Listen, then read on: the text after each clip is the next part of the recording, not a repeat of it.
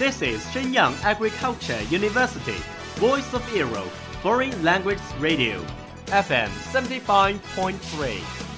这里是沈阳农业大学时代之声外文广播，调频七十五点三兆赫。 Travel around the Western world, get through your English channels, broaden your horizon. Welcome to E. VOE. 引领资讯潮流，掌控校园高度，用我们的精彩唤醒你的耳朵，收听最流行 V O E，愿你听。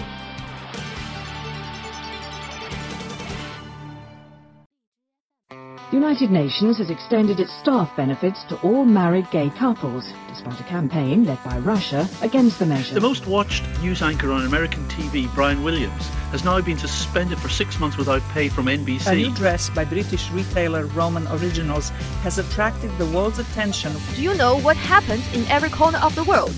Have you ever been in a discussion of those buzzwords? Follow us, a whole world will open to you. Welcome to What Does the World Say?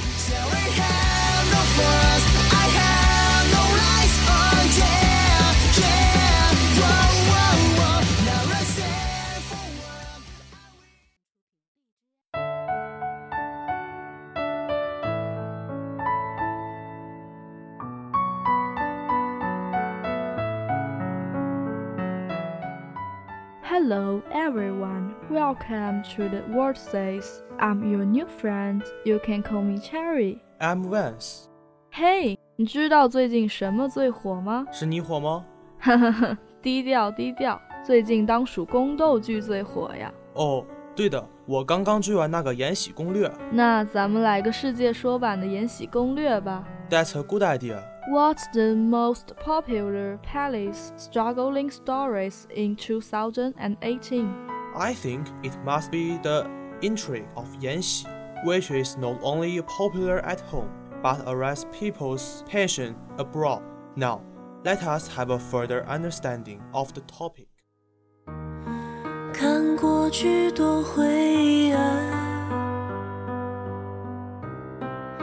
才在深渊觉得安全。听说你也看过《延禧攻略》，那《延禧攻略》到底讲了些什么呢？During Qianlong period, the elder sister of Wei Yingluo died in the Forbidden City. In order to investigate the death of her sister, Yingluo entered the Forbidden Palace as an ordinary maid. After investigating the relationship between the death of her sister and the old Hongzhou, she decided to revenge for her elder sister. 那接下来又发生了些什么事情呢？With the persuasion and comfort of the Empress Fu Cha, Ying Luo gradually gave up her resentment in the palace. Being an honest maid, but impressed Fu Cha died unexpectedly. Before her death, she asked Ying Luo to accompany Qianlong and help him to be a promising emperor. But Ying Luo held a hatred for Qianlong 那你知道后来璎珞跟干隆怎么样了吗？当然知道了。那你说说呀。 After a period of time, Ying Luo changed her view of Qianlong, regularly eliminated hostility, helping Qianlong dissolve with contradictions in palace, and was prized by Qianlong as the imperial concubine. It was only after the death of Wei Yingluo that Qianlong knows why the queen Fu Cha died. Year 6 of Qianlong's reign. Yingluo's son became crown prince and herself was awarded as Empress Xiao Yi. Her promise to Empress Fu Cha was never broken. 哇哦，这真是个跌宕起伏的故事啊！那当然了。 As you can see, the hit drama set in the court of Emperor Qianlong is available in more than 70 markets globally, making it one of the most widely distributed period series produced by China. 那看来《延禧攻略》都火遍全球了呢。那是当然喽。既然《延禧攻略》都火遍了全球，那你觉得它到底有趣在哪里呢？ Funny is that in Qianlong, always thought someone was going to murder himself. A concubine always thought someone was going to murder the five emperor.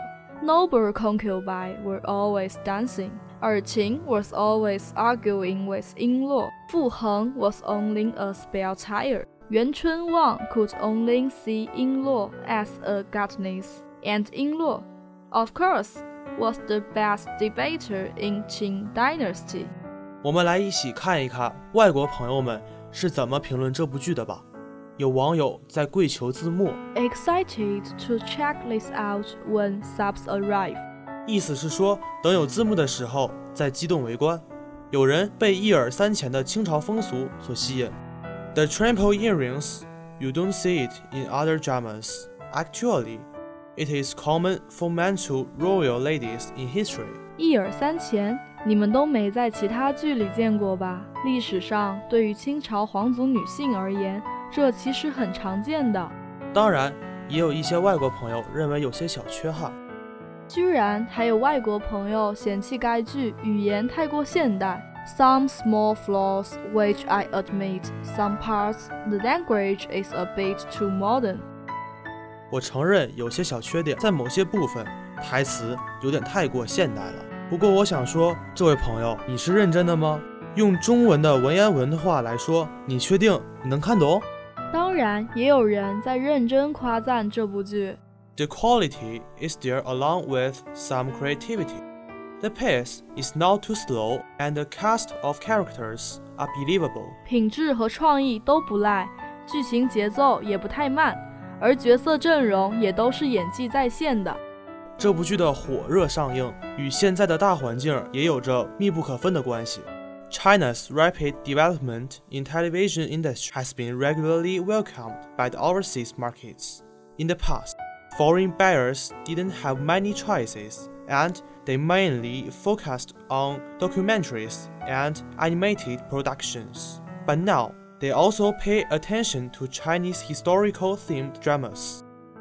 Anyway, Every coin has two sides. I hope Chinese famous directors can face their weaknesses and direct more valuable works. It is no longer an exception to make the intrigue of Yanxi popular overseas.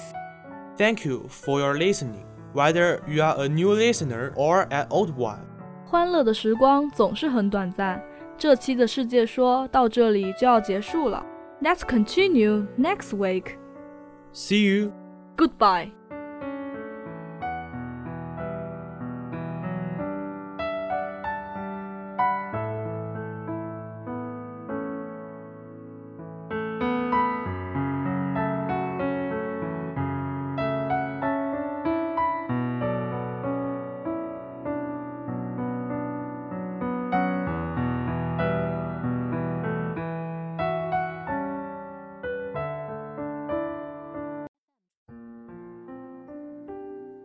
皇上，王后已故，请节哀。